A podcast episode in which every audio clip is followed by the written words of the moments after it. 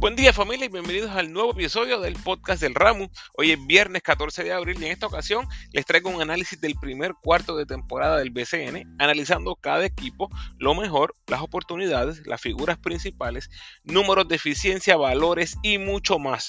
Oye, y repasando un poquito mis pronósticos en la previa del season. Al final hablo un poco de esta ola de refuerzos ex NBA llegando a nuestras costas. Recuerda seguirme en tu red social favorita, Instagram, Facebook y Twitter como El Ramo Opina, donde siempre nos estamos comunicando y no olvides suscribirte a mi podcast en tu plataforma favorita. Agradecido por tu sintonía. Que disfrutes.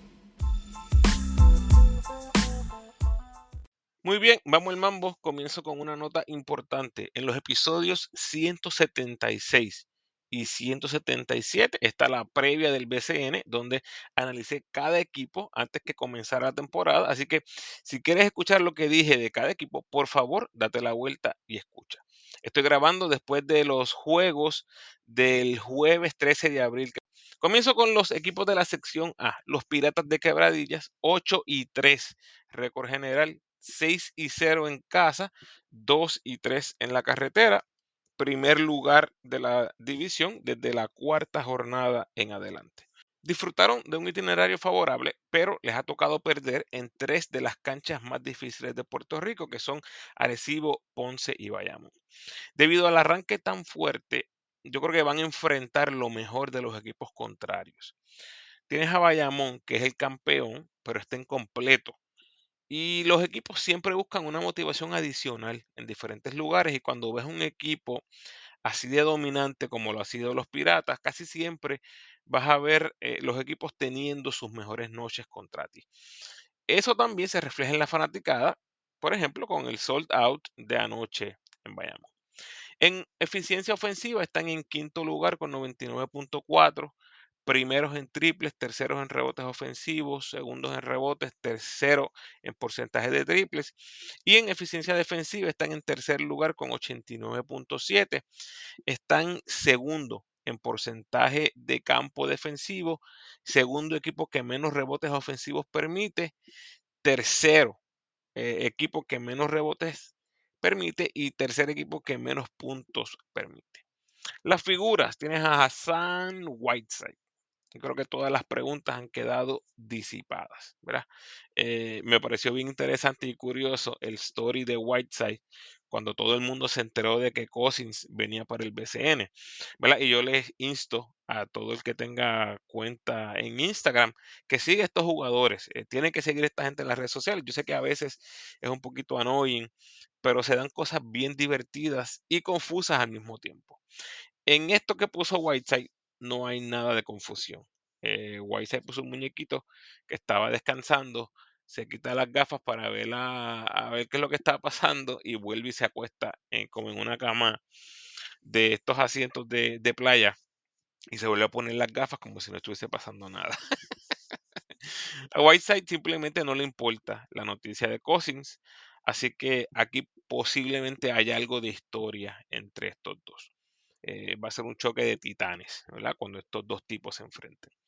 En cuanto a mi pronóstico, pues todavía está por verse qué va a pasar. Eh, puse en duda a Whiteside inmediatamente cuando escuché de la firma, por razones que usted puede indagar más en el Internet.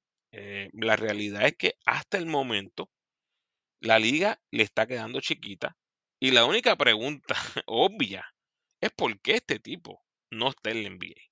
Es impresionante cómo ha dominado la liga. Tienes a Brandon Knight, que está haciendo el papel de Robin a la perfección, ¿verdad? Tipo eh, Shaquille y Kobe en sus primeros años en la NBA, años dominantes con los Lakers. Brandon Knight sabe que Wise es el jugador más dominante de la liga. Pero cuando las millas cuentan, Knight es el que va a tomar el tiro grande o las decisiones importantes en la cancha. Ya hemos visto que la bola va primero a Knight, ¿verdad? En esas situaciones, o en segunda instancia a Taekwondo. Pero no veremos a Whiteside ser esa primera opción en el clutch. En la previa puse en duda el triple de Brandon Knight. Y la verdad es que hasta el momento está lanzando 39% en triple y sus 3.2 en promedio está empate en segundo lugar de la liga. Tienes a Taekwondo Rolón, definitivamente como figura. eh, interesante su situación porque pasa de ser el mandamás en Guaynabo a ser la tercera cabeza de este trío formidable. Y yo creo que hasta el momento ha eh, ajustado bien en lo que es su nuevo rol en los Piratas de Quebradilla. Y como vemos a Brandon Knight tan y tan ofensivo, yo creo que eso le ha permitido a Taekwondo poder jugar la 1, crear de vez en cuando. Yo creo que eso se va a mantener así en el futuro inmediato. Y tienes Apache. Definitivamente sabemos que es un coach probado, pero aquí va a ser probado nuevamente, ¿verdad? Y va a ser probado cuando las cosas se pongan difíciles. Ya hemos visto, parecían imbatibles al principio, ya tienen este, tres derrotas y eventualmente estamos asumiendo, ¿verdad? Entendemos que va a tener que integrar a Philip Wheeler y a Isaiah Piñeiro. Así que esto está bueno, ¿verdad? En el papel y se va a poner mejor. Pero de que va a ser retado Bachi Cruz, va a ser retado. Definitivamente que hay jugadores que ahora tienen un rol, aunque sea pequeño, que ese rol va a desaparecer cuando estos dos jugadores, Wheeler y Piñeiro, lleguen. Ahora mismo, pues, por primera vez están enfrentando una racha negativa después de las derrotas en Ponce y Bayamón. En cuanto a pronóstico, pues realmente Whiteside es el MVP sin discusión alguna. Knight posiblemente en estos momentos esté en segundo lugar en esa votación o en ese ranking al MVP en el primer corte de temporada. Cualquier otro jugador, llámese como se llame, en un distante tercer lugar. Había mencionado a Willow eh, como candidato para sexto hombre. La realidad es que al principio estaban bien bajitos sus minutos.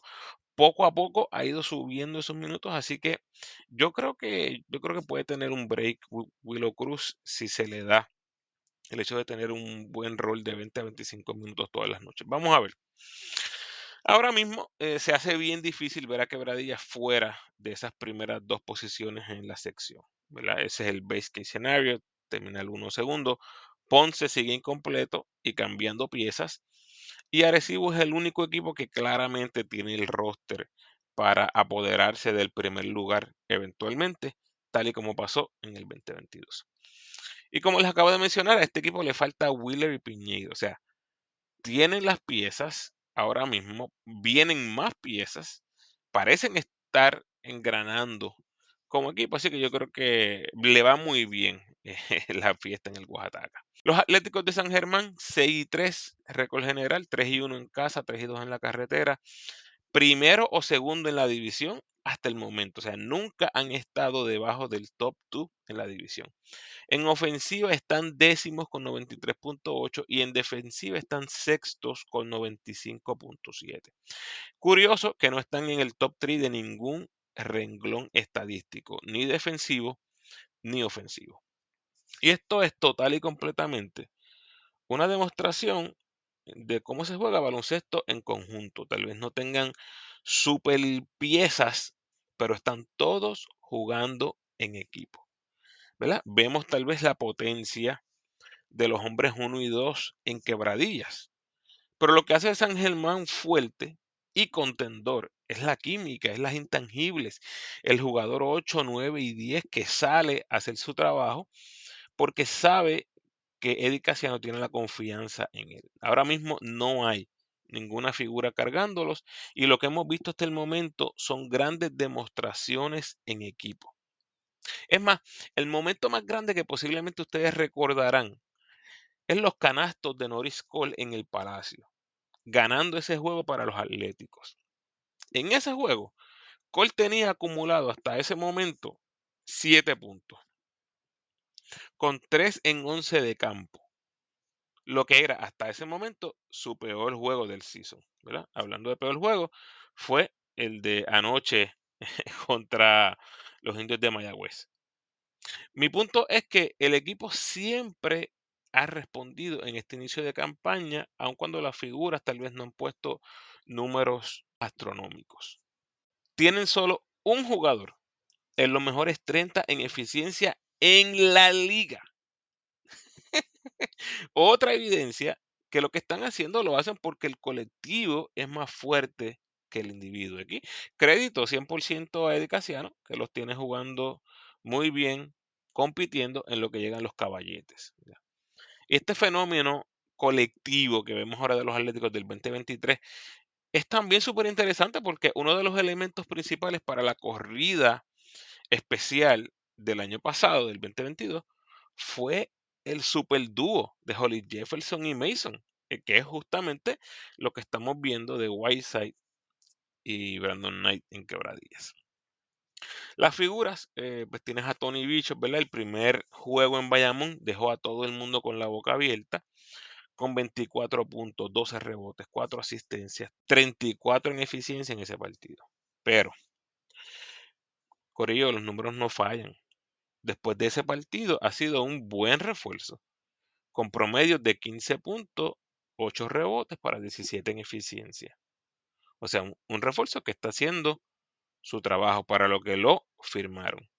No es un Holly Jefferson. Y vuelvo a eso en un momento. Norris Cole ha llevado la voz cantante en el perímetro, 16 puntos, 6 asistencias, 17 en eficiencia. Jader Fernández calladito, anotando en doble cifra en 8 de los 9 juegos de San Germán, eh, precisamente hasta anoche eh, puso fin a esa racha. Lo que ha sido hasta el momento su mejor campaña en el BCN y no es para menos. El boost en confianza que ha cogido Jader después de estar en el equipo nacional es innegable. Y tienes a Pelacoco Hernández eh, dándole a Ismael Romero competencia real por ese premio al sexto hombre, promediando Pelacoco 11.6 rebotes, 1.3 bloqueos, 15 en eficiencia, su mejor temporada en el BCN hasta el momento. Y finalmente hay que mencionarlo, Moni Rodríguez. Eh, números abismales, está teniendo su peor temporada en el BCN desde su año rookie. Lo que comenzó tal vez en la serie final ante los Vaqueros, parece eh, que se ha mantenido en alguna u otra forma. Y si no sale de esta situación pronto, eh, San Germán tiene que hacer algo al respecto. Eh, la pregunta de los refuerzos, yo creo que es obligada aquí en San Germán, algo que se mencionaba desde el principio. Y yo lo dije antes y lo repito ahora. Si Mason y Holly Jefferson están saludables, Norris Cole y Tony Bishop no tienen nada que buscar, no importa los números que estén poniendo. Y esto que escucho todo el tiempo de que si sueltan a Cole y Bishop los van a coger otros equipos, pues eso no es así de fácil. Eh, ¿Qué equipo necesita un point al refuerzo ahora mismo? Los Piratas tienen a Brandon Knight. Los Cangrejeros a Stockton. Los Grises acaban de decirle que no a Stockton para quedarse con Simpson. Están felices con Simpson. El otro equipo es los Osos, que trajeron a Peyton, que estaba haciendo un buen trabajo hasta que se lesionó. O sea, si, esos refuerzos que mencioné están jugando bien, Norris Cole no tiene ninguna seguridad que será contratado otra vez en el BCN, igual con Bishop. El solo hecho de que esté libre o de que estén libres estos jugadores no significa nada. Reemplazos en caso de lesión, claro, claro que sí puede ser, pero no los veo como refuerzos carga equipos, no lo son. Y eso es lo que muchos equipos buscan en sus posiciones de refuerzo. Para que se esté preguntando, Holly Jefferson debe acabar en Filipinas aproximadamente en una semana y Mason está en cuartos de final en China. Su equipo es el underdog en la serie esa que les mencioné de cuartos de final. Muy, muy, muy cerca de contar con ambos eh, pronto. Una vez terminen, pongámosle maybe que pidan una o dos semanas de descanso, San Germán se las va a dar sin ningún tipo de, duda. Este, y cuando ellos regresen, vamos al mambo. Si alguno dice que no, si alguno se echa para atrás, si alguno pide más tiempo, pues yo creo que van a, mantener a lo que es Norris Cole y Tony Bishop. Leones de Ponce, 5 y 4 récord general, 4 y 1 en casa, 1 y 3 en la carretera. Actualmente 3 victorias corridas. Primero en eficiencia ofensiva en la liga con 101.7 unidades, primeros en puntos por posesión, primeros en puntos, primeros en visitas al tiro libre, segundo en porcentaje de campo, tercero en asistencia, tercero en triples. Y en defensiva están en séptimo lugar, o sea, middle of the pack, con 97.7 unidades de eficiencia. Están segundo lugar en errores provocados. El experimento con la oveja hasta el momento tiene a varios fanáticos impacientes en Ponce. Mientras que los que quieren ver qué sucede con el argentino al mando están predicando paciencia por todas partes. Lo cierto es que Ponce ha hecho lo que tiene que hacer. Ganar en casa para mantener esa aura, ese ambiente de gozadera mode ahí en la guancha y tratar de descifrar qué tienen que hacer para ganar en la carretera. La pregunta es la siguiente, ¿está Sergio Hernández en la silla caliente? Honestamente lo dudo, lo dudo. Ponce acaba de cambiar de refuerzo, le falta Murphy y le falta Fraser, que pudiera llegar en cualquier momento, ¿verdad? Si le va mal a su equipo en la semifinal de Rusia. Así que hasta que este equipo no esté 100% completo, me parece que no se tomará una decisión final con Sergio. Pero Ramos y otros equipos incompletos también, claro, pero ellos no tienen a un coach extranjero que no conoce nada de la liga, así que yo creo que la vara tiene que ser un poquito diferente, pensaría yo. Las figuras de Ponce y Israel de Jesús 21, estos son sus promedios, 21 puntos, 6 asistencias, 6 tiros libres, tirándolo con 80% de efectividad, 2.6 triples, tirándolo con 43% de efectividad en 35 minutos por juego para 23 unidades de eficiencia. Top 10 de la liga en todos esos renglones que acabo de mencionar. Y líder entre todos los nativos en eficiencia. Tal y como vaticinamos, claro contendor al MVP del BCN.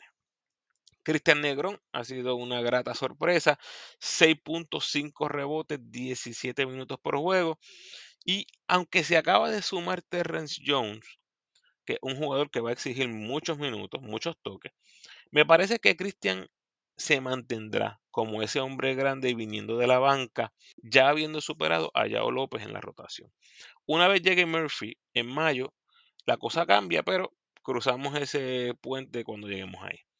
Y tienes a Cameron Oliver promediando 16 puntos, 10 rebotes sobre un robo y sobre un bloqueo, siendo el único jugador en la liga promediando más de un robo y más de un bloqueo por juego. Está top 10 en rebotes, en bloqueos, en porcentaje de campo y eficiencia. Ha ido de menos a más, como nos gusta decir a nosotros, pero ya llegó el Cameron Oliver que los Leones estaban esperando algo curioso aquí que ha pasado han sido los cambios de los jugadores. Tienes a Yoman, consiguió el cambio que quería, sabiendo que no había break en Ponce. Pascal llegó completamente fuera de condición y en Ponce estaban esperanzados que iba a caer en condición de juego mientras se daba la temporada. Pero lo que hizo fue lesionarse y eso provocó una temprana salida del equipo. Ahora tienen que integrar a un jugador que va a requerir del balón, lo que sin duda alguna va a tener un impacto en Yerrell. Así que todos expectantes en Ponce. Después que se traduzca en triunfos, yo creo que no, no va a haber problema. Que por cierto, yo veo más cambios en el futuro de este equipo. E, el equipo está demasiado, tiene demasiado personal, especialmente en esas posiciones 1 y 2, y eso que todavía no llega a Fraser. Lo que me lleva al último punto. Trent Fraser. Es un tipo que si viene, puede cambiar la liga por completo. ¿Por qué Ramos? Gente, estamos hablando de un jugador nivel MVP. ¿Ok? Lo que está haciendo este chamaco por allá en Serbia, en Rusia, lo que hizo esta temporada, mostró, demostró que es un jugador que va a ser de impacto inmediato en la liga. ¿Qué otro borico usted ve poniendo esos números así en el extranjero? Nadie. El otro similar es Tremont Waters, que estaba corriendo el equipo. Y eso se lo permitieron a Fraser en Serbia y en Rusia, siendo jugador con un rol diferente, todavía ha logrado poner sus numeritos. Eh, una liga donde también hay muchísimos jugadores ex NBA. O sea, este es un jugador que puede cambiar la liga por completo. Ahora, firmó contrato en Rusia por dos temporadas. Por lo tanto, tienen que darse muchas cosas para que Fraser llegue. Así que yo creo que va a ser bien difícil que Fraser llegue a Ponce este season. Estamos hablando de un dron de dinero una inversión grande que tendrían que hacer los, los Leones, que al menos en el papel eh, pareciera que está fuera del alcance de este equipo. ¿Puede venir? Claro que sí, claro que sí. Cualquier cosa es posible. Pero no creo que sea de este año. No creo que sea este año. Vamos a ver qué pasa. Los capitanes de Arecibo, 5 y 4 récord general, 3 y 1 en casa, 2 y 3 en la carretera. Segundos en eficiencia ofensiva con 100.9. Están primeros en robos, primeros en rebotes, segundos en rebotes ofensivos, segundos en puntos, tercero en porcentaje del tiro libre. Y cuartos en eficiencia defensiva con 93.1 son el mejor equipo, ¿verdad? Número uno, provocando errores en los contrarios. Poco a poco han ido engranando las piezas. Las cuatro derrotas han sido por dos puntos, dos puntos, dos puntos y un punto. Así que eso lo dice todo. Este equipo fácilmente pudo haber estado 9 y 0 en estos momentos y nadie estuviera sorprendido. Lo de Walter definitivamente le cambió el Power Ranking a medio mundo. Eh, como expliqué en uno de mis podcasts previos, Walter decidió llegar temprano por diferentes razones que se estaban suscitando en Egipto, donde estaba jugando, que por cierto estaba matando la liga otra vez.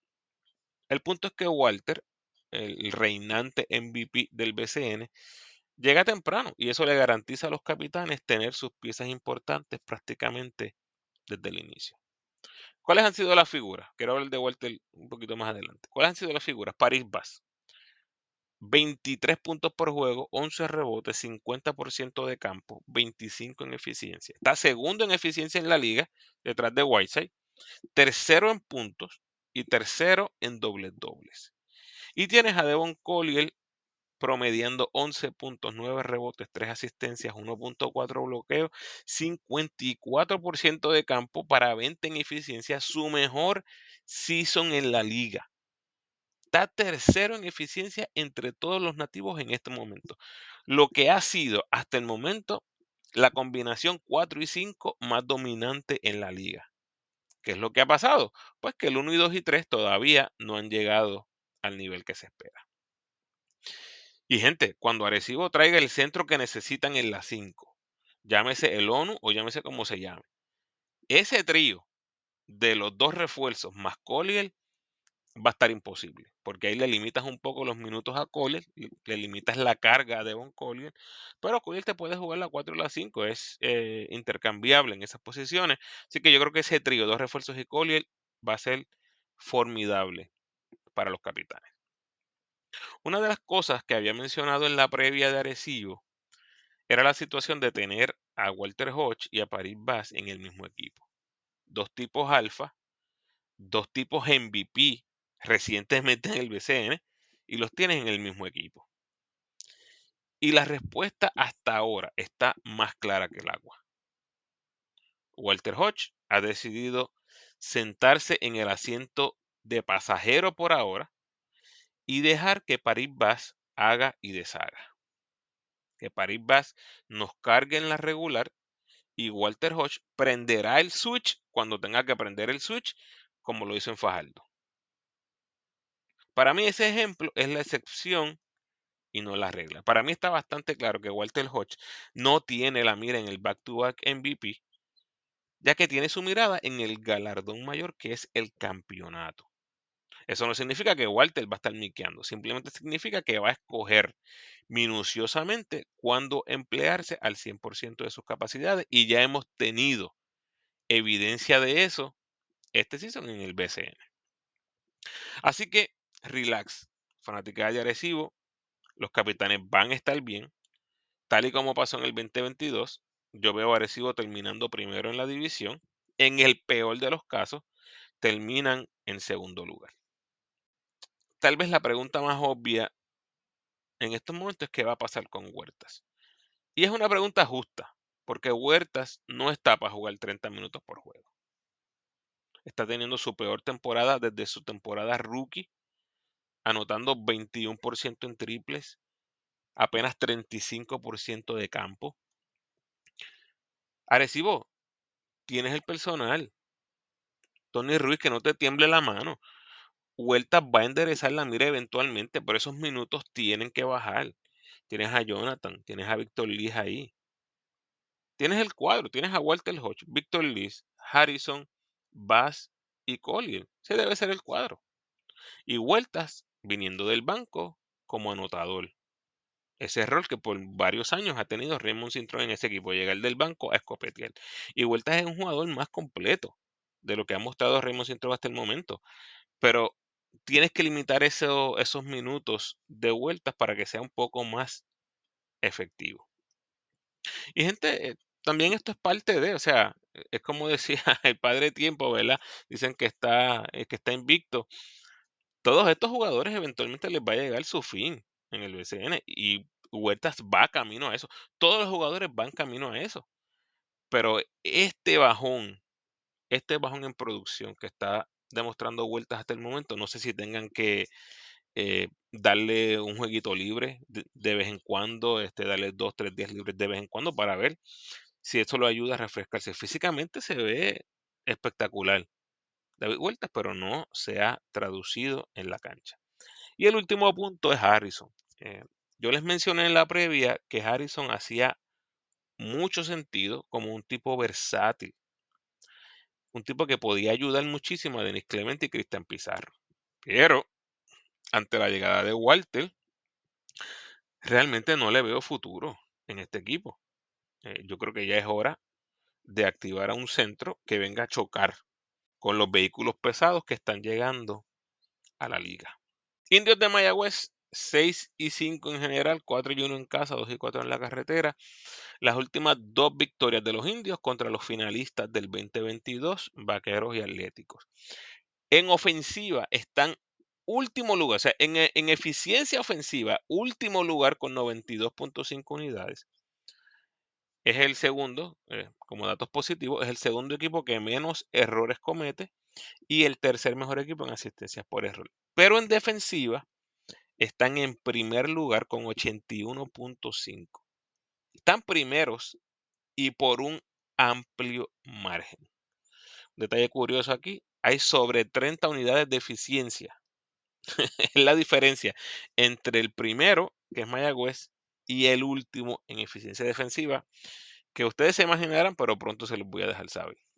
Con los indios, eh, tal vez aquí hay dos puntos importantes que destacar. Lo primero es Cristian Dalmau. Hoy, estoy grabando viernes con apenas 6 y 5. Yo creo que Dalmau sería un claro candidato a dirigente del año, tomando en consideración que tiene un equipo sin jugadores con mucho millaje y otros con demasiado millaje que no están siendo de impacto en el equipo. Básicamente está haciendo más con menos. Tiene a Mayagüez jugando la mejor defensa de la liga. Solo un equipo les llegó a 90 puntos hasta el momento y acaban de dejar a San Germán en 55 puntos en su cancha. La mejor demostración defensiva del 2023. Corillo, pongamos eso en perspectiva. Guaynabo ha permitido sobre 90 puntos en 8 de 10 juegos. Y en los otros dos permitieron 87 y 89. Mayagüez solo un equipo le ha llegado a 90 puntos. Sea, los indios tienen una cantera de guerreros y, realmente, ¿verdad? Esto que se conoce como el greedy basketball es lo que los ha mantenido peleando y los va a mantener en pelea. Porque un equipo que defiende y cuida el balón no entrega partidos. O sea, tienes que ganarle en la duela. Me recuerda mucho la edición 2021 de los Brujos. Y el segundo punto importante es la salida de Jared Ruiz. El que mencioné era mi Dark Horse para MVP este season. Por alguna razón, Jared empezó saliendo del banco. Y nadie, en su sano juicio, me va a decir que Jeff Early, un tipo que estaba fuera de la liga hace un par de años, es mejor que Jared Ruiz. Hasta el momento ha sido claro que el jugador que no cuadre con Christian Dalmau tiene las puertas abiertas para irse. Y eso es evidente cuando vemos que lo que regresó de Macao fue Jorge Matos. Y de nuevo, me encanta Jorge Matos. Siempre me ha gustado. Pero Corillo, hay rangos y hay rangos. Mayagüez sale de Justin Reyes enviándolo a la otra sección. Y ahora sale de Jared Ruiz también enviándolo a la otra sección. O sea que aquí estamos viendo consistencia en los movimientos de los indios. Las figuras tienes a Caleb Wesson, 13 puntos, 8 rebotes, 4 asistencias, 18 de eficiencia. Y Tyreek Evans, 19 puntos, 4 rebotes, 4 asistencias, 15 de eficiencia. Top 10. Tyreek Evans en puntos y tiros libres. El hombre que tiene la luz verde de Christian para hacer todo lo que le dé la gana en la cancha. Al igual que vimos con Dwight Bikes en el 2022, Evans no le tiene miedo al momento grande. Está jugando duro, te puede distribuir el balón y puede hacer muchísimas cosas en la cancha. Y está comprometido con el lado defensivo, que es muy, muy importante. ¿Qué más puedes pedir de un refuerzo? Pues en este caso, tal vez consistencia. Es lo único. Tienes a Jolan Cintrón, promediando 10 puntos, 8 rebotes, 17 en eficiencia. Al momento no ha dado el salto que yo esperaba, ¿verdad? En comparación con la temporada pasada, pero confío que a medida que siga ganando experiencia en la liga, también gane confianza y se atreva a buscar más su ofensiva. Y tienes a Pacheco también como figura con 14 puntos, 3 rebotes, 3 asistencias, que las tomó donde las dejó en el 2022. Está jugando con mucha confianza, ha mejorado en todos los renglones estadísticos, menos en el tiro libre, donde está lanzando 77%, el peor porcentaje en su carrera de cuatro temporadas. Él es casi seguro, ¿verdad? Eh, que va a regresar por encima del 80% en algún momento del season. Poco a poco, Georgie consolidándose como uno de los mejores armadores del patio. Y tienes a Manati, 3 y 8 en general, eh, jugando para 3 y 3 en casa, 0 y 5 en la carretera, últimos en la sección A. Cayeron al último lugar en la segunda jornada de competencia y no han salido de ahí tras 22 jornadas hasta el momento y no van a salir de ahí, Corillo. Sorry. Están un décimo en ofensiva, en eficiencia ofensiva con 93.1. Están entre los últimos tres en porcentaje de tiro libre, asistencias, últimos en la liga en bloqueos. Contexto, Corillo, contexto. Manatí lleva 23 bloqueos este season. Whiteside lleva 33. Y un dato curioso es que Osos y Piratas son los únicos que tienen dos jugadores en el top 10 de puntos en la liga. Son Whiteside, Brandon Knight, Jefferson y Sosa. Otro dato curioso es que Chris Ortiz, Davon Jefferson y Zach Sosa están 1, 2 y 3 en minutos por juego en la liga. O sea que esta gente sabe que el único chance que tienen de ganar, hay que jugar a esta gente prácticamente todo el partido. En eficiencia defensiva están noveno lugar con 104.6 unidades entre los últimos tres en puntos por posesión defensiva, porcentaje de campo defensivo, porcentaje de triples defensivo y asistencias. Las figuras tienes a Davon Jefferson, 19 puntos, 10 rebotes, 4 asistencias, 62% de campo, 24 de eficiencia. Está top 10 en puntos, rebotes, porcentaje de campo, eficiencia. Ha sido el llamado a salvar la franquicia y qué bueno ha sido el BCN para Davon Jefferson, que año tras año siempre consigue su contratito. Qué mucho billetito se le ha puesto en el bolsillo al señor Jefferson aquí en Puerto Rico. Tienes a Alfred Payton, autor del único triple doble hasta el momento en la liga, pero aparentemente está lesionado, así que ahora Manati tendrá que buscar crear esa química nuevamente con un nuevo jugador. Chris Ortiz, 17 puntos, 7 rebotes, 41% en triples, 85% del tiro libre, 18 de eficiencia. Está teniendo el mejor season de su carrera en el BCN, algo similar a lo que está pasando con Jadel Fernández en San Germán, ese boost que le ha dado eh, su performance con la selección e, es, innegable. O sea, Chris Ortiz se ve con una confianza eh, sobrenatural y se puede ver en la cancha, ¿verdad? Aunque no se pueda ver tal vez en resultados hasta el momento para este equipo. Tienes a Isaac Sosa, 20 puntos por juego, 3.6 triples por juego, líder de liga, lanzando 50% en triples, bueno para ser el tercero en la liga, alguien que va subiendo eh, a pasos agigantados en la lista de los mejores tripleteros en la historia. Y tienes a la otra figura, Alex Morales, 13 puntos por juego, 7 rebotes, 4 asistencias, 1.4 robos, 0.9 bloqueos, 18 en eficiencia. Por mucho, mucho, mucho y un poquito más. El novato del año hasta el momento y la cosa no está para nada cerrada. Está líder entre todos los novatos en puntos, rebotes, asistencias, bloqueos, minutos, eficiencia y segundo en robo. Además ha sido el único rookie en registrar un doble doble este season. Tiene los minutos como inicialista. Va a ser bien, bien difícil para cualquier otro rookie competir con Alex Morales.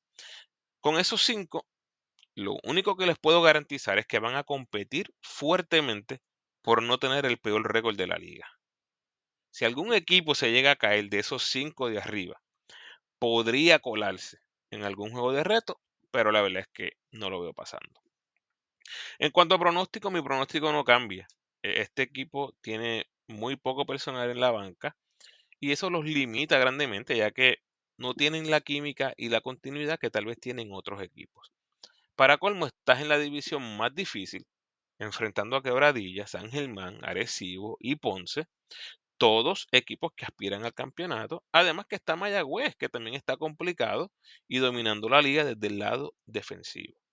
El menos personal que tiene de ese, de ese grupo de equipos es Mayagüez, pero Dalmau los tiene jugando por encima de las expectativas, así que está difícil para los Osos de Manati. Yo creo que una expectativa real para este equipo sería jugar para 500 en casa, que es lo que están haciendo hasta el momento. Si logran jugar para 500 en Manatí, me parece que definitivamente sería una victoria para la franquicia porque el fanático se mantiene eh, contento con el resultado local. Tienes esa posibilidad siempre de que puedes ganar el partido. repito, eh, aquí los equipos están bien parejos, son equipos bien competitivos. Lo que distancia tal vez unos equipos de otros es esa profundidad en la rotación que Manatí simplemente no la tiene. Como dije en la previa, Jackson y Howard, o, tal vez he mencionado en algún, en algún momento en los podcasts que hago de los repasos mensuales de jugadores en el exterior, Jackson y Howard van a llegar tarde y aún eliminándose temprano, eh, no es garantía que Jordan Howard llegaría a jugar sabiendo que tiene el mundial por ahí. Vamos a los equipos de la sección B. Vaqueros de Bayamón, 8 y 2. Récord general, 4 y 1 en casa, 4 y 1 en la carretera. Vencen a los Piratas en el juego que definía quién se quedaba solo en el primer lugar general. Y lo lograron sin Angelito, sin Thompson, sin Wilson y con el peor juego del season de su capitán Javier Mojica. O sea, increíble. Sold out. Eh, aplauso gigante a esa fanaticada de Quebradillas y de Bayamón que se movió, eh, la energía por las nubes, un manjar, de verdad que un espectáculo poderlo eh, ver y disfrutar a través de la pantalla chica. espectacular, simplemente espectacular. desde que llegaron al primer lugar en la división, en la octava jornada del season, los vaqueros no han vuelto a ver atrás y la verdad es que yo no los veo cediendo ese primer lugar anytime soon aún ante la ausencia de Angelito y la llegada de Waters. Están sextos en ofensiva, en eficiencia ofensiva con 98.2 unidades, primero en asistencias, segundo en asistencias por error, segundo en porcentaje de campo, y en defensiva están en segundo lugar con 88 unidades de eficiencia. Son número uno en bloqueo, segundo en robos, tercero en porcentaje de campo defensivo, tercero en porcentaje de triples defensivo, es el equipo que menos visita al tiro libre sede y están segundos en puntos permitidos, o sea, permitidos en defensa. Importante que hablemos aquí de los roles. Es curioso cómo vemos equipos buscando los nombres más grandes posibles para buscar contender por el campeonato.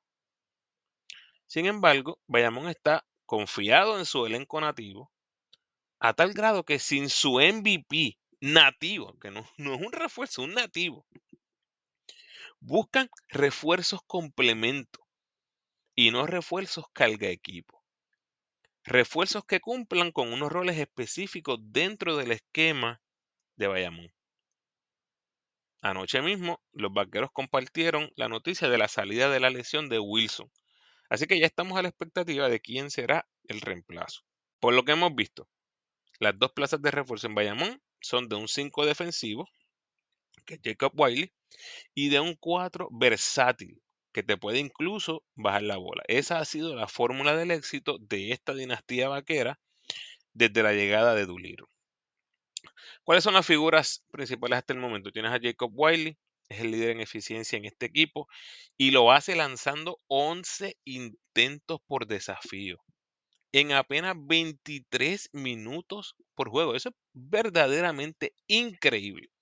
Usualmente los líderes de la liga, cualquier liga, los líderes en eficiencia son jugadores de mucho volumen en sus estadísticas, pero Wiley lo hace con apenas 4 rebotes por juego, pero lanzando 72% de campo. Ahora mismo es líder de la liga en porcentaje de campo y tercero en bloqueos detrás de Whiteside y su compañero Wilson. Javier Mojica, de alguna manera lo sigue haciendo. El mejor escolta del BCN, el mejor 2 el mejor churingal de la liga. A los 58 años de edad sigue desafiando al padre tiempo, como dicen, ¿verdad? Y la verdad es que verdaderamente increíble. Lo de 58 años es una broma, obviamente. Solo tiene 48. Pero a sus 38 años está segundo en eficiencia entre todos los escoltas nativos de la liga. Mojica ha sido el líder nativo en eficiencia entre todos los Churingal del 2020 en adelante. O sea, 2020, 2021 y 2022. Mojica ha sido el mejor Churingal nativo de la liga. El último Churingal que terminó por encima de él en eficiencia en el BCN fue Isaac Sosa en el 2019. Mojica con sus 38 años, tercero en la liga en robos con 1.7. Además de promediar 13 puntos, 5 rebotes, 4 asistencias, 38% en triples para 15 en eficiencia. Por cierto, el MVP de la final del BCN en el 2022. Sin discusión, el mejor churingal del BCN estos pasados cuatro años y sigue estando entre los líderes el señor Javier Mojica. Próximo Javi González, es obligatorio mencionarlo porque la realidad es que está haciendo un trabajo fenomenal. Líder de la liga en asistencias por total y por promedio, corriendo esta maquinaria a la perfección y pensar que es el backup en el equipo campeón. Increíble. En cuanto a pronóstico, pues les, dije lo de Romero, eh, sigue siendo el favorito para llevarse el premio al sexto hombre. Gigantes de Carolina. Llegó Waters, Sonrisa de oreja a oreja de Corti, el muchacho que lo estaba presentando en el video de los gigantes, y toda Carola, está igual que él, con esa sonrisa de oreja a oreja. Antes de ir a las estadísticas, tengo que empezar con esta notición. Es más que obvio que este equipo cambia por completo ante la entrada de Waters. Y digo cambia por completo porque los armadores que han visto acción por el momento en Carolina no han sido ofensivos, o por lo menos no al nivel de Waters. Así que aquí viene un proceso de ajuste para todo el mundo. Mi gente, Waters estaba jugando con quien se supone sea el primer pick del draft del NBA. Y estaba tomando más tiros que él. a ese nivel. Así que aquí el ajuste será posiblemente para Clark y Rod, porque no veo a Yomar bajando ese volumen de tiro eh, primordialmente por su enorme efectividad hasta el momento. Waters demanda muchísimo el balón, crea para todo el mundo, pero ese chamaco va a buscar su ofensiva sí o sí. Por lo tanto, no me sorprendería que en Carola ya se esté evaluando mover alguno de estos refuerzos por refuerzos más defensivos. Me parece interesante que Mac sigue con Carolina, así que es más que evidente que Sheldon Mac es uno de los refuerzos del futuro inmediato. Veremos qué sucede con el otro refuerzo. En cuanto al futuro de Waters, la gente en Carolina lo ve como algo positivo, obviamente, pero la realidad es que su salida de Europa se ve mal. Y tal vez el gran perdedor en todo esto es la selección de Puerto Rico. ¿Por qué digo esto? Pues porque nos priva posiblemente de que Warriors esté jugando en las mejores ligas del mundo, lo que lo mejora, lo que nos mejora a nosotros en la selección. Yo de afuera, sin saber nada de lo que pasó y dejándome llevar por el comunicado de la franquicia en Francia, Waters simplemente abandonó el equipo. Eso se mira mal. Y de nuevo, no sé todos los datos, todos los detalles de lo que pasó. De afuera se mira mal. Especialmente porque Waters era casi seguro que iba a recibir ofertas de equipos grandes en Europa, equipos de Euroliga. El tiempo dirá, pero a mí me está que esto mancha el nombre de Waters en Europa y posiblemente se tenga que conformar con jugar con equipos de menor categoría, aún siendo equipos, por ejemplo, de Euroliga. La pregunta, ¿hay equipos grandes en Europa que inmediatamente pusieron a Waters en la lista negra? Absolutamente. Claro que sí, no tenga duda de eso. ¿Todos los equipos lo van a descartar? Claro que no. Pero pensemos usted y yo. A jugadores así como Waters los firman por una temporada completa en Europa. ¿Usted se arriesgaría a firmar a Waters sabiendo que te puede abandonar sobre la marcha? Es una, una pregunta eh, que cada uno de nosotros puede tener una respuesta diferente. Ahora mismo ese equipo queda sin uno de sus líderes ofensivos, que era Waters, que también era eh, buenísimo en la defensa, a pesar de su estatura. Ya prácticamente un mes empiezan los playoffs para ellos.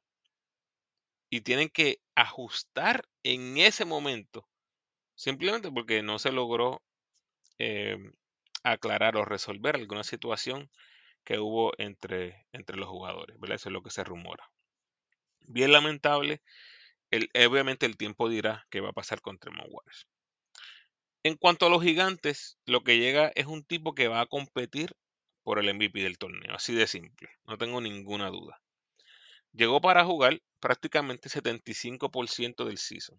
Así que si se mantiene saludable, los 18 puntos y 8 asistencias con porcentajes respetables, además de competir por el liderato en robos de la liga, definitivamente eh, son repetibles, eso fue lo que hizo el año pasado, y lo va a poner como uno de los claros favoritos al MVP. Y con tal de mantener la secuencia que llevo hasta el momento, les comparto ahora las stats colectivas de los gigantes, aunque tal vez no signifiquen nada mirando a futuro. 6 y 4, su récord general, 3 y 1 en casa, 3 y 3 en la carretera. Tienen una racha de 3 victorias al hilo contra Guaynabo, Manatí y Humacao, que son los tres peores equipos del BCN. Están octavos en eficiencia ofensiva con 96.3 unidades de eficiencia. Segundo en triples, segundo en porcentaje de triples, segundo en porcentaje del tiro libre, segundo en asistencias, menos errores que comete. Eso está a punto de cambiar con Waters. Y primero en asistencias por error. Bueno, no todo puede ser perfecto, ¿verdad?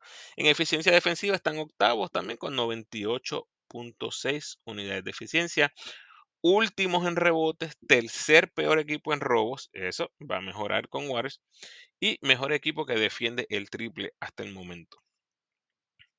Las figuras, eh, tienes a Romer, el rookie, lanzando 43% en triples, tienes a Yomar, que ha tomado un rol protagónico, vamos a ver qué impacto tenga Warriors en Yomar. dependiendo cuándo regrese Mac, eh, yo creo que Yomar está en pelea al jugador de mayor progreso de la liga. Y en cuanto a los armadores, pues Soto respondió al llamado tras lesiones en Jonathan, Evander y Guillo. Así que ahora con la llegada de Waters, todos estos jugadores pasan a un segundo plano. Recuerden, pasamos de posiblemente perderse toda la temporada. Waters, eso es lo que estábamos hablando. Todo el tiempo que yo les hablaba de, de Waters. Corillo, prepárense para no ver la cara de Waters en la temporada regular. Y los gigantes se prepararon para eso, tienen un batallón de point Pero pasamos de cero Waters a prácticamente 75% del season con Waters. Eso cambia todo, Corillo. Los cariduros de Fajardo 5 y 5, récord general, 4 y 1 en casa, 1 4 en la carretera, tres victorias consecutivas, eh, su mejor momento del season en estos momentos. Guaynabo prácticamente le regala ese juego en el Quijote Morales, que es su única victoria en la calle de los cariduros. Y después, Arecibo decide jugar o decide empezar a jugar en la segunda mitad del juego. Otro juego que ganan prácticamente al sonar la chicharra. ¿A qué me refiero con esto? Ganaron partidos que debieron perder. Esa es la realidad. En eficiencia ofensiva están en noveno lugar con 96.2. Están en los últimos tres en porcentaje de campo y porcentaje en triples. Y en eficiencia defensiva están en quinto lugar con 94.4 unidades, segundo en bloqueos y el segundo mejor equipo que defiende el triple. Se han mantenido en el top 4 de la división todo el season. Eso merece un aplauso. Especialmente porque empezaron sin Emi y ya han visto todo el revuelo que les ha pasado con los refuerzos. Se terminó yendo y el refuerzo que trajeron eh, no ha podido estar en la cancha. Así que definitivamente han tenido suerte de estar jugando en la peor división del BCN. Pero, como digo una cosa, digo la otra. Mucho crédito a los cariduros por sacar esos partidos con un solo refuerzo, empleando su personal nativo al máximo. Los tres triunfos han sido dramáticos, de película y ciertamente improbables. Pero vuelvo y repito, lo están haciendo con un solo refuerzo y lo están haciendo ante equipos que definitivamente van a estar luchando con ellos más adelante en la temporada, como Santurce y Guaynabo. Cuatro de los cinco triunfos son ante equipos de la misma división, que aunque no se diga ni se refleje en la tabla, valen doble. Al momento de grabar, tienen récord perdedor dentro de la división solamente contra los vaqueros. Las figuras tienes a Emi Andújar. Yo creo que por fin se le está creyendo que es el mejor 3 en la liga. Eh, simplemente a otro nivel. Y lo llevo diciendo hace años. O sea, los que me escuchan a mí de. Yo creo que desde que empecé el podcast. Lo he estado diciendo. Porque recuerdo que una de las primeras entrevistas que tuve fue con Carlos González y yo se lo decía. Y Carlos me decía, no, él, no mira eso así o lo que sea que estábamos hablando. No es algo que tal vez él estaba pensando yo creo que ahora se la está creyendo. está promediando 15 puntos, 8 rebotes, 6 asistencias, 1.2 robos, 21 en eficiencia, está segundo en eficiencia entre todos los nativos, sexto en la liga en asistencia, desde la posición de small forward y único delantero entre los mejores 12 de la liga en asistencia. O sea, teniendo su mejor temporada regular en el BCN y ya viene por ahí su nombre en una lista selecta que les voy a revelar más adelante. Tienes a Elijah Holman, que prácticamente con cada juego que pasa grita Ramu Pati. no sé cómo se dice eso en, en, inglés. Ramu for you, or something like that.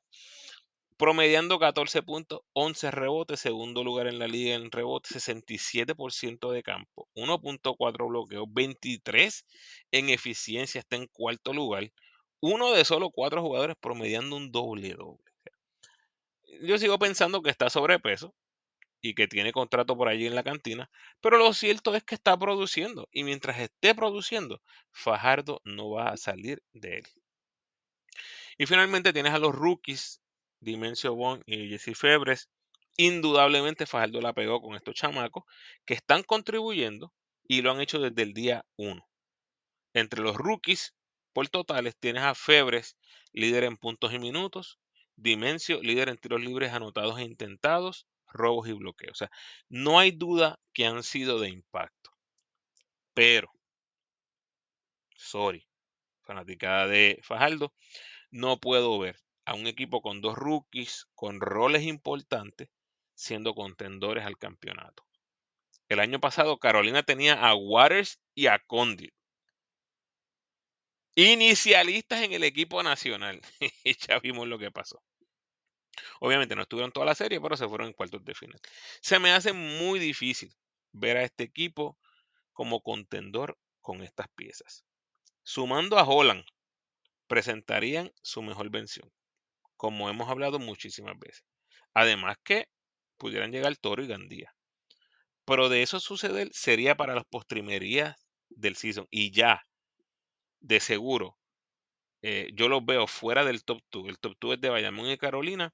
Lo mejor que pueden aspirar es tal vez un tercer lugar eh, o si llegan cuarto lugar, les va a tocar contra los dos mejores equipos de la otra división. Y eso va a ser sucio, difícil. Ojalá se les dé. con Holland, Toro y Gandía. Eh, vamos a ver qué pasa. Cangrejeros de Santurce, 3 y 5 marca general, 2 y 1 en casa, 1 y 4 en la carretera. Único equipo que no ha cumplido todavía su primer cuarto de temporada. Esta noche reciben a Fajardo en el Clemente en lo que será su noveno partido. Es uno de solo tres equipos que no han podido ganar juegos consecutivos este season. De la jornada 7 en adelante se han logrado mantener en los primeros cuatro lugares de la división, en gran parte porque los grises y los Mets se las han visto bien, bien feas.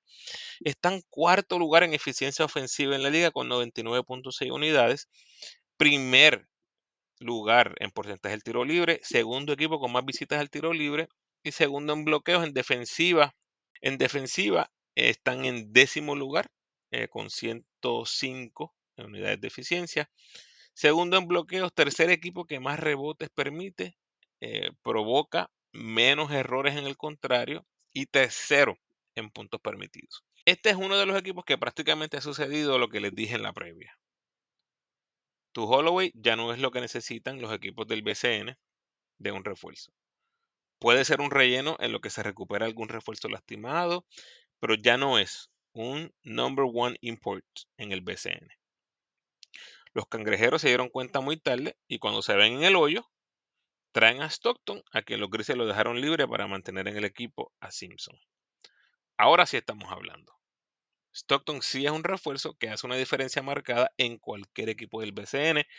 Un tipo jugando a un gran nivel y que te juega ambos lados de la cancha. Pero una vez toman esta buena decisión con Stockton, salen de Pardon para firmar a Hernández. ¿What? ¿No aprendiste con Holloway? La verdad es que no entiendo. Eh, por el personal que tiene Santurce, Hernández no es la respuesta para este equipo. ¿Cómo es posible que ves lo que están haciendo los otros equipos, la calidad de refuerzos que están trayendo, y tú traigas a Juan Hernández? Inexplicable para mí y a la vez imperdonable. E, el cambio es lateral y no hacia adelante. Es más, es posible que hasta salgan peor. Me perdonan, pero la realidad es que no entiendo. Ojalá me haga quedar mal y venga virado Hernández promediando un doble doble y matando la liga. No, no lo veo pasando. Las ligas en Europa, alrededor del mundo, poco a poco están terminando. Así que yo entiendo que hay más, hay mejores opciones. Y si tal vez están esperando por un jugador específico, pues yo espero que ese cambio se dé pronto. En cuanto a las figuras, Ángel Matías es la figura. Les dije que este era el momento de Matías en la previa y así ha sido hasta el momento. Comenzó el season con el pie en la gasolina y no lo ha quitado. Prácticamente el MVP del equipo, la constante, justo lo que les dije. No importa quienes lleguen a Santurce, los nativos, no importa quiénes sean los refuerzos, Matías va a estar en esos últimos cinco al cierre de los partidos. Téngalo por seguro. Sus promedios hasta el momento, 18 puntos, 6 rebotes, 56% de campo, 87% del tiro libre, 19 en eficiencia, quinto entre los nativos. Nada más con el testigo. Tienes a Palermo y a Plomer. Eh, Palermo parece haber impresionado al coach lo suficiente como para entrar al cuadro inicial y no lo ha hecho quedar mal. En cambio, Plomer comenzó con muchos minutos, pero ha visto su tiempo reducido en los últimos partidos. Y con Jean Clavel a la vuelta de la esquina, pareciera que va a ser el desfavorecido. Estos rookies que han tenido muy buena participación hasta el momento, pero uno pensaría, ¿verdad? Ante la llegada inminente de lo que es Jean Clavel y Justin Reyes, pues se van a ver afectados, obviamente, los minutos de estos novatos. Con Reyes todavía no sabemos qué va a suceder, eh, pero Jean Clavel, yo esperaría lo que yo entiendo que debe estar pasando es que una vez él termine su compromiso en la Eurocopa, que no sabemos cuándo va a terminar, eh, están luchando ahora mismo, eh, yo creo que se va a tomar tal vez eh, dos semanas antes de reportarse a los cangrejeros. O que todavía le queda bastante, bastante este, tela para cortar aquí a los, a los novatos. Y tienes a David Stockton. La muestra es pequeña, pero qué buena es, Corillo. En dos partidos promedio de 21 puntos, 7 asistencias, 4.5 rebotes, 1.5 robos, 57% del tiro libre, no ha fallado tiros libres en 12 intentos, 25 en eficiencia. Sencillamente un comienzo impresionante. Más de esto, es lo que pueden esperar en Santurce. La pregunta es, ¿se traducirá en victorias? El tiempo dirá. Tienes a los Grises de Macao con récord de 2 y 8 general, 2 y 5 en casa, 0 y 3 en la carretera. Corillo, 7 de los primeros 10 partidos en casa y está 2 y 8. Baja apretado. Baja apretado. Séptimo en eficiencia ofensiva con 96.7. Y un décimo en eficiencia defensiva con 108.7. Eh, de los peores tres equipos en rebotes, bloqueos y robos. Eh, peor porcentaje de campo defensivo. Segundo peor porcentaje de triples defensivo. Último en asistencias permitidas. O sea, es el más que permite. Y segundo eh, eh, peor en puntos permitidos. Es el segundo equipo que más permite puntos en la liga. ¿Qué pasó con Macao? Pagaron el precio. Comenzando con tres refuerzos mediocres o tres refuerzos que no supieron usar. Y arrancaron 0 y 5, situación similar a lo que vivieron los indios en el 2022. En aquel momento se pudieron recuperar, aunque no lograron entrar a los playoffs. Ahora tienes a los grises con los tres nuevos refuerzos, más la entrada de Belardo, más el cambio por Jared. Sin duda alguna, vamos a comenzar a ver la mejor versión de este equipo. Tienen un récord de 2 y 3 en los últimos cinco partidos. Eh, eh, demuestran que este equipo tiene suficiente para competir. Pero volvemos a lo mismo. No tienen química porque es un equipo que se acaba de formar. Ahora como les dije, tres refuerzos. Tienes a Yaret, tienes a Timash, tienes a Belaldo. Eso, eso es suficiente para competir todas las noches. Bien similar a lo que les mencionaba de los Osos de Manatí. Equipos que no tienen banca. Y hago aquí un, paréntesis. Luis Rivera, eh, buen jugador ofensivo de la banca, ¿verdad? Tal vez a excepción de él, eh, es una banca bien débil. Se les va a hacer bien difícil ganar en esta liga. Yo creo que la expectativa debe ser jugar para 500 en casa, tratar de enamorar a ese fanático de que, mira, cada vez que salimos a jugar hay chance de ganar. Eso es lo que te dice el 50%. Mira, hoy un coin flip podemos ganar. Jugar 500 en casa, jugar para 500 en casa y ver cuántos jueguitos te puedes robar en la carretera. Las figuras hasta el momento.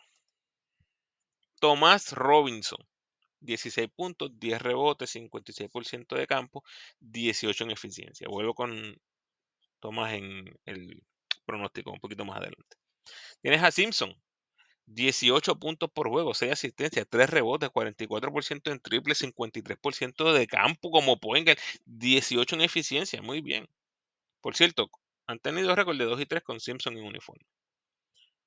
Parker Rivera, espectacular, promediando 13 puntos, 8 rebotes, 60% de campo, 82% del tiro libre, después de tirar 51% del tiro libre en las primeras tres temporadas. 20 en eficiencia, está cuarto entre los nativos. Y con cuatro dobles dobles es el líder entre los nativos hasta el momento. No se puede pedir mucho más de Parque. Tienes a Figueroa, el otro refuerzo, 19 puntos, 6 rebotes, 56% de campo, 20 de eficiencia. Yares, 13 puntos, 3 rebotes, 3 asistencias, 43% en triples con los grises. El potencial de Yares es enorme y lo vimos el año pasado en Mayagüez. De alguna manera se encuentra en una posición complicada en este momento, teniendo que aprender a jugar con todos sus nuevos compañeros. Yo creo que eventualmente voy a ver la mejor versión de Yaret en este equipo. Y Belaldo, que eh, peor comienzo imposible, ¿verdad? Va a caer en ritmo eventualmente, pero el comienzo ha sido fatal. Y para completar, han sido dos derrotas en casa. Cuanto a pronóstico, eh, yo creo que era bien curioso, ¿verdad? Este Monty Scott parecía el favorito para el premio el de mayor progreso después de cinco juegos, pero una vez comenzaron a formar el equipo, Scott ha sido relegado a la banca. Obviamente tienes a Belaldo, Jared, que va a impactar muchísimo el tiempo de juego de Monty. Pero quiero terminar hablando de Robinson. Y es que me mantengo en lo que he mencionado anteriormente acerca de Robinson. Ustedes vieron como ningún equipo contendor lo filmó. Y es que ningún equipo que tenga Robinson en el equipo va a poder ser contendor por el campeonato. Lo que pasó el año pasado con el arbitraje no se olvida, ahí siguen estando los árbitros. Eso tiene un impacto definitivo en la psicología de los árbitros. Cómo le pitan, cómo van a reaccionar. Por eso ustedes ven, vuelvo y repito, que ningún equipo de los de arriba lo contrataron, aunque estaba disponible y jugando brutal en la Liga de las Américas. Saben que no van para ningún lado con este tipo en el centro. Yo lo vi en persona el año pasado, cuando fui al juego Quebradías en Ponce, después que la suspensión terminó para Robinson. El lenguaje corporal entre él y los árbitros era horrible, desafiante, ambiente de guerra todo el tiempo. He visto varios juegos de los grises este season. Se me hace bien, bien difícil seguir ese, ese body language de los árbitros con Robinson. Pero yo entendería que no hay break. Humacao obviamente está desesperado. Por eso es que firman a alguien como Robinson. Nadie lo quiere, pues ni modo, el peor equipo en la liga que lo coja. Pero mientras tengas a Robinson en tu equipo, no hay break. Humacao. Perfecto. Lo filmaste, te está jugando bien, doble doble, rebote, tipo duro, fuerte. No vas para ningún lado. Mientras Thomas Robinson esté en el equipo. Finalmente nos movemos a los Mets de Jermaine Miranda, la sensación del momento después de ese buzzer beater espectacular ante los cangrejeros. Qué manera de votar el juego el cangrejo y qué manera de los Mets sacarle ese juego del Bucha Santurce después de básicamente regalar el juego anterior a los cariduros. Los Mets tienen 2 y 8 récord general, 2 y 3 en casa, 0 y 5 en la carretera. Después de comenzar con 1 y 1, cayeron enrachados con 7 derrotas al hilo, racha que terminó con el canastazo de Miranda. Y ahora buscan agarrar un segundo aire para comenzar este segundo cuarto de temporada regular. Guaynabo en la séptima jornada cayeron al quinto puesto. Y ahí se han quedado, entre el quinto y sexto lugar desde entonces. Mi gente, estos jugadores han escuchado a cuatro coaches diferentes desde el preseason. Algo extremadamente inusual. Ni siquiera llegan a 10 juegos. en 10 juegos, Corillo. En 10 juegos que han jugado. Tienen al coach Silas. No puede coachar. Palacio. Renuncia o lo votan, no sé. Alvin Cruz. Porque Omar González no estaba. Y ahora Omar González. Corillo, eso lo que crea es un caos, un desbalance, un desequilibrio, una, inestabilidad en cualquier equipo y eso es lo que ha estado viviendo este equipo. Para colmo, pierde a Balkman en los primeros tres minutos del season. Se lesiona a Jonathan Hahn, se lesiona a Davis, se enferma Gary. O sea, un total desastre en todos los ámbitos. Pero estar en la división más floja definitivamente les ayuda. Así que lo que he dicho con otros equipos, mientras se mantengan jugando para 500 en casa, van a estar en pelea. Vamos a los números, están bien curiosos. En eficiencia ofensiva están en tercer lugar con 100.6 unidades de eficiencia. Tercer equipo en puntos en la liga. Pero en defensa están duodécimo, último lugar con 111.8 unidades de eficiencia defensiva. Son el segundo peor equipo en puntos por posesión. Segundo peor equipo en porcentaje de campo defensivo. Peor equipo en porcentaje de triples defensivos y peor en puntos permitidos. Así llega de Marcus Cousins. Sigamos a la gran noticia.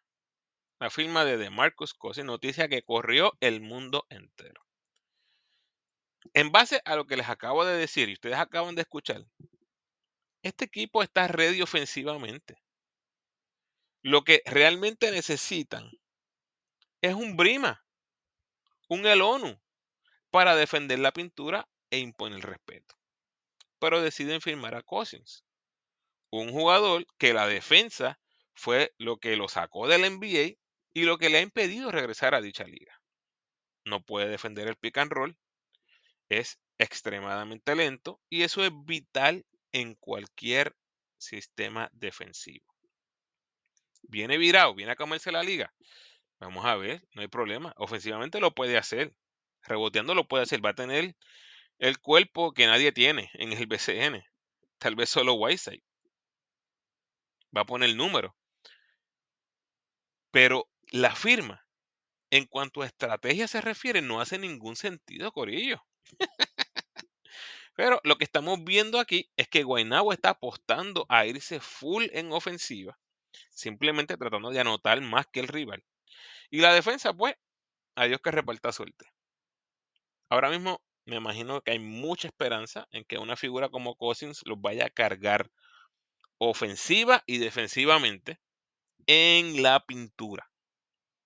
Cousins no es el tipo que va a salir a defender el triple, así que el field day en los triples debe seguir contra los Mets.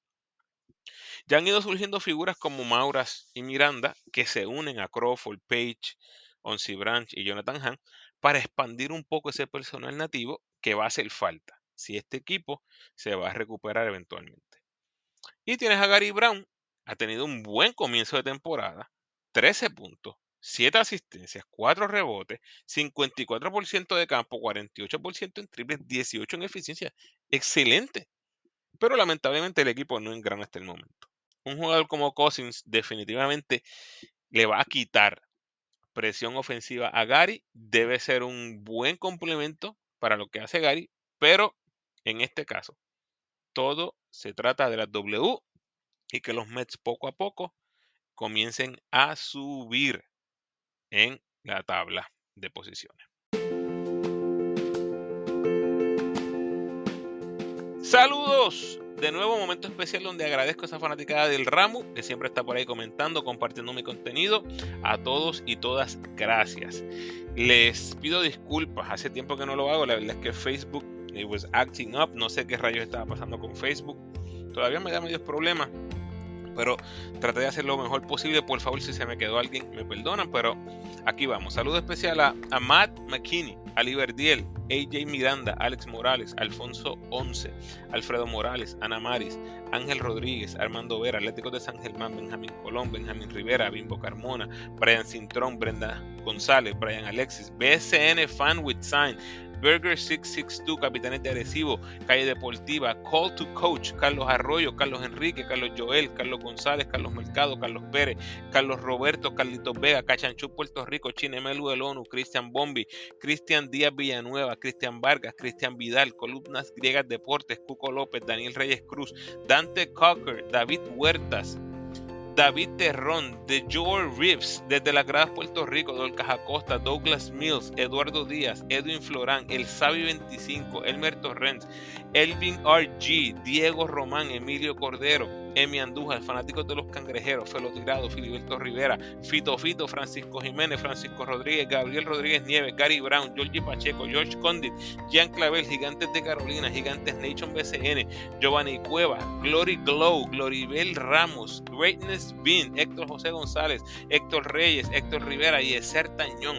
Ichivente, Iris Mou, Isaac Sosa, Doctor Iván Rodríguez, Iván Echevarría, Iván Gandí, Iván Torres, James Walker, Gianni Rolón, Jared Ruiz, Javi González, Javier Aponte, Jason Santiago, Joaquín Rodríguez, Joven Villegas, John John Martin, Jordan Howard, Jorge Allende, José 9842, José Morales, José Resto López, Joseph Soto, Joshua Alexander, Josué Guitián, Juan Carlos, Juan Rivera, Jules Rice, Julián Pérez Figueroa, Julio Santiago, Junior Lacroix, Justin Galarza, Kaide Quiñones, Ken W.H., Kevin Edgardo, Kelvin Santiago, Cool Bob Love, Kyle Viñales, La Guarida del Pirata BCN, League of Champions Training, Lane Nicole, Luis Aguilar Soto, Luis García, Luri Allen, Línea Caliente Deportes, Luis Alberto, Luis Mercado, Luis Merengue, Luis Ortiz, Luis Rafael Aguilar, Mikey, María Soto, Max Hayes García, Mick White, Mets Nation BSN, Miguel Anthony, Miguel Pastoriza, Miguel Silva, Montes Strowman, Nati, Onsi Branch, Oscar Jiménez,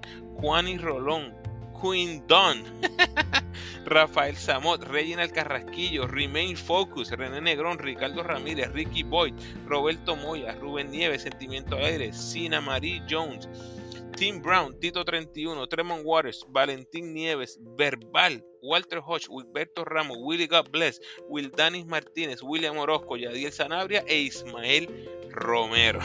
Todos. Gracias. Hace tiempito tenía un nuevo review en Apple, así que aquí se los comparto. Carlos con K, eh, Carlos PR me escribe. Saludos Ramu desde Charlotte, North Carolina. Gracias por tenernos al día a los que estamos fuera de la isla. Gracias por los datos y los detallitos que uno no ve cuando está envuelto en ver los juegos. Saludos y que siga el crecimiento con una banderita de Rico. Me encanta, eh, gracias Carlos Conca por tu mensaje, tu review. Y eso que mencionas es una de las cosas que más me gusta hacer, buscar esos detallitos curiosos e interesantes. Así que seguimos. Entonces tengo otro review que no es un review. el Reggie, que yo espero que no sea Reina Carrasquillo. el Reggie me dio las 5 estrellitas. Excelente, Reggie. El Reggie, gracias. Y tituló su review Análisis para candidatos del Mundial. no habla nada del ramo. No dijo nada del podcast de ramo, pero dio sus 12 para el Mundial, que son Alvarado, Waters, Howard, Clavel, Steven Thompson, Marcus Howard. Oh, el primer Howard es Jordan, eh, Julian Stroder, Ethan Thompson, Chris Ortiz, Philip Wheeler, Romero y Con. Eh, y dejó un análisis kilométrico ahí de todo eh, lo que él piensa que van a ser los 12. Así que todos los que quieran leer su análisis, busquen mis reviews de Apple Podcast. de nuevo, gracias a todos. Pronóstico final. Les dije que cinco equipos de la División A iban a entrar a los playoffs y hasta ahora la División A lleva seis juegos de ventaja sobre la División B. Los seis equipos de la División A juegan para 500 o mejor en casa, con récord combinado de 23 y 7 como local. Como dije en la previa, sigo viendo a los cinco equipos de arriba en la División A mejores que los equipos 3 al 6 de la División B. Y voy a alterar un poquito mi pronóstico ante todos los cambios que hemos visto en estas primeras semanas del torneo. Y es la llegada de Waters. Waters me obliga a poner a Carolina entre los de arriba. Yo lo tenía batallando, ¿verdad? Un puesto de playoff, pero Waters definitivamente lo solidifica en mis ojos. Así que Bayamón y Carolina deben ser el 1 y 2 de la división B. En cuanto a valores hasta el momento, el MVP, Hassan Whiteside, por la clásica milla, líder de liga en puntos, rebotes, bloqueos, dobles dobles y eficiencia. También debe ser el candidato principal para defensa del año. Novato del año tienes a Alex Morales, también por la clásica milla en estos momentos, por promedios, líder entre los rookies en puntos, rebotes, asistencias, robos, minutos y eficiencia. Sexto hombre, tenemos una buena carrera entre Romero y Pelacoco. Yo pensaría que eventualmente Romero se despegaría, ¿verdad? También la llegada de Holly Jefferson, sin duda creo que impacta un poco los números del, Pelacoco. Mayor progreso, este está bien interesante. Eh, para mí Ángel Matías. Eh, usualmente este galardón se le da a jugadores jóvenes, ¿verdad? Los primeros años de su carrera. Nunca he compartido esa filosofía. Eh, me gusta premiar a los que merecen el premio, a los que muestran progreso de un año al siguiente. Y lo de Matías hasta el momento es impresionante, eh, convirtiéndose prácticamente en lo que es la cara de la franquicia. Otros candidatos que he mencionado, Yomal Cruz, impresionante ver ese tiro de tres. Si se mantiene, eh, va definitivamente es un candidato, pero eh, con Sheldon Mack siendo el 2 regular, pues va a estar un poquito complicado para Yomal. Cristian Negrón también saliendo del banco, tiene un rol asegurado por el momento, pero también se espera la llegada de Murphy, que tendría un impacto. Y Delmay Miranda, hay que mencionarlo porque ha tenido dos juegos magníficos con los Mets del momento. ¿Se mantendrá con rol importante? Esa es la, es la pregunta. Dirigente, dame a Cristian Dalmau haciendo más con menos. Este, además de que salieron de, de Yaret, un jugador muy, muy importante el año pasado. Eh, yo creo que es encomiable ¿verdad? lo que está haciendo Cristian Del Mar con ese equipo, jugando la mejor defensa de la liga. Apoderado, dame a Dion Nu de los Piratas. Obviamente esas movidas de refuerzo han acaparado toda la atención de la liga. Todo el mundo está hablando de Hassan Whiteside y Brandon Knight, así que eso es gracias a las gestiones de lo que es el, cuerpo gerencial ahí de los Piratas, dirigidos por el apoderado Dion Nu. El regreso, pues me parece que es la encejada, ¿no? Eh, de perder todo el 22 a ser un jugador importante para los ojos, que poco a poco me parece que le están dando confianza. Vamos a ver qué sucede cuando están los dos importados al mismo tiempo. Equipo, todos estrellas. Brandon Knight, Jerrel de Jesús, Emi Andújar, Paris Bass, Hassan Whiteside. Con excepción de Emi, tal vez los otros cuatro son candidatos a MVP en este primer cuarto de temporada. Y como quiera, Emi ha sido el mejor tres de la liga desde su llegada. Les dije que iba a hablar de los refuerzos un poquito y quiero abarcar eso en los próximos minutos. La firma de Cousins armó un revuelo en las redes y todo el mundo está hablando de esto. Y con razón. Eh, nunca antes habíamos tenido un jugador de la trayectoria de Cousins en el BCN. Así que tenemos que hablar, aunque sea un poco. Conversaba con el primo Rubén y siempre se dan buenas conversaciones cuando hablamos de, BCN. Eh, el impacto que esto tiene en la liga, jugadores que eh, se están quedando con la liga, etc. Y tener tipos que nadie quiere en la NBA matando el BCN, obviamente hace ver a la liga chiquita. Pero definitivamente, el lado bueno nos pone en el mapa. Mientras más exposición tengamos, mejor va a ser, porque en teoría estamos atrayendo al mejor talento disponible posible. Y mientras más talento tengamos, mejor va a ser la liga. La cosa aquí está en que nosotros como fanáticos no nos vayamos en un viaje y pensemos que traer un nombre inmediatamente significa éxito. Escuche esta lista de refuerzos que han sido los refuerzos campeones del BCN en los pasados años. 2022, Bayamón ganó con Jacob Wiley y Christian Doolittle. 2021, Arecibo ganó con el ONU y Gustavo Ayón. 2020, Bayamón ganó con Adrian Utel, Christian Doolittle. 2019, Aguada ganó con Joseph Jones y Mendoza. 2018, Arecibo ganó con el ONU y, Jefferson. 2017, los Piratas ganaron con Tu Holloway y Will Daniels. Ya ustedes saben por dónde voy. ¿Qué nombres de esos usted asocia con NBA y millones de dólares? Ninguno. Porque esta liga no la ganan grandes nombres ex NBA. Esta liga la ganan los equipos mejores confeccionados. Ayón es posiblemente el refuerzo de mayor trayectoria internacional de esos que acabo de mencionar. Y el mexicano vino a retirarse a Puerto Rico, a tirar los últimos cartuchos en Puerto Rico. Hassan y Knight han comenzado en fuego, pero ciertamente han sido la excepción y no la regla. Monroe no duró nada, Pascal lesionado, Evans comenzó apagando fuego y ha ido mermando su producción considerablemente, lanzando 33% de campo en los últimos cuatro juegos. Elfrey Payton lesionado. Me parece que mi punto se explica bastante bien, ¿verdad? Los equipos están invirtiendo en traer grandes nombres, pero eso no significa que darán resultados. Otra cosa importante es cuán largos son estos contratos. Porque Woj de ESPN reportó que la firma de Cousins es por el resto de la temporada. O sea, y si se lesiona en el primer juego, su contrato es garantizado hasta julio. Estamos hablando de una suma de dinero altísima. No sé cómo está el asunto, ojalá sepamos un poquito más de esto de los contratos, pero definitivamente mientras más sepamos, seguiremos informando. Y el último tópico de hoy es, quiero hablar de la vibra del BCN, porque la verdad es que está por las nubes. Lo que está viviendo el BCN este season y en los pasados seasons, desde que terminó la pandemia, realmente es de ensueño. La paridad en la liga es excelente porque aunque tenemos nuestros favoritos, cualquiera se gana cualquiera en cualquier noche. Nadie puede dormirse en los laureles porque los equipos están bastante bien confeccionados. Ya les comenté de los ejemplos de Manatillo Macao que tienen material 1 al 6 formidable para competir contra cualquiera. Y eso es bueno para mantener a la fanaticada con esperanza.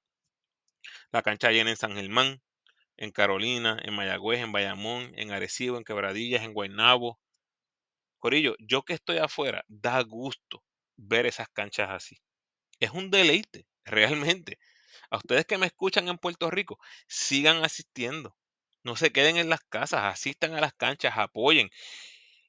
Y si se les hace posible, vayan a varias canchas. Esa gente en la zona metropolitana apoyan a los vaqueros, a los cangrejeros, a los Mets. Vaya, disfruta del espectáculo, aunque no sean sus equipos. Si está dentro de tus posibilidades asistir, vayan, vayan. Los equipos están poniendo un esfuerzo increíble en presentar un producto de calidad y lo hacen para que la gente se motive a ir a la cancha. Ustedes saben, me dejan saber por ahí. Hasta aquí nos trajo el barco Gorillo. Los leo en las redes y los espero en el próximo podcast. Gracias por sintonizar, Corillo. Por favor, ayúdame compartiendo este episodio en tus redes sociales y con todos los fanáticos del BCN que conozcas. Si quieres seguir disfrutando de mi contenido, te invito a escuchar mis episodios más recientes. En el 172 está mi reacción con análisis, datos curiosos y mucho más de la clasificación de Puerto Rico al Mundial. En el 175 comenzamos la serie Camino al Mundial con los chicos de Desde las Gradas, enfocándonos en los armadores. En el 176 y 177 la previa del BCN, una previa por cada división. Y en el 178 mi repaso de la actividad de los boricuas jugando en el exterior para el mes de marzo. Te recuerda cómo me puedes ayudar para que el podcast siga creciendo. Por favor, denme la mano con el rating y el review del podcast en la plataforma donde escuches. A los que me escuchan en Spotify, por favor, un rating de 5 estrellas. Y estamos a solo 3 de llegar a los 50, así que ayúdenme con eso por ahí, por favor. Y a los que me escuchan en Apple, tienes la oportunidad de rankear mi podcast y dejarme un review. El rating te toma 5 segundos y el review de 30 segundos a un minuto. Así que si tienes el tiempo, gracias adelantadas. Si quieres estar al tanto de las actuaciones de nuestros jugadores en el baloncesto internacional, te invito a seguirme en mis redes especialmente Instagram, donde constantemente les dejo saber de las ejecutorias más significativas de los boricuas en el exterior. Y también puedes buscar todos los posts al mismo tiempo utilizando el hashtag boricuas Ramu, oyendo a mis stories que están en mi profile en Instagram. Puedes apoyar al ramo convirtiéndote en patrocinador del podcast y lo puedes hacer a través de Anchor con 10, 5 o un pesito al mes. Como siempre, te invito a que te suscribas al podcast, déjame tu mejor review por favor y sígueme en tu red social favorita, Facebook, Instagram o Twitter. De nuevo, agradecido por tu sintonía.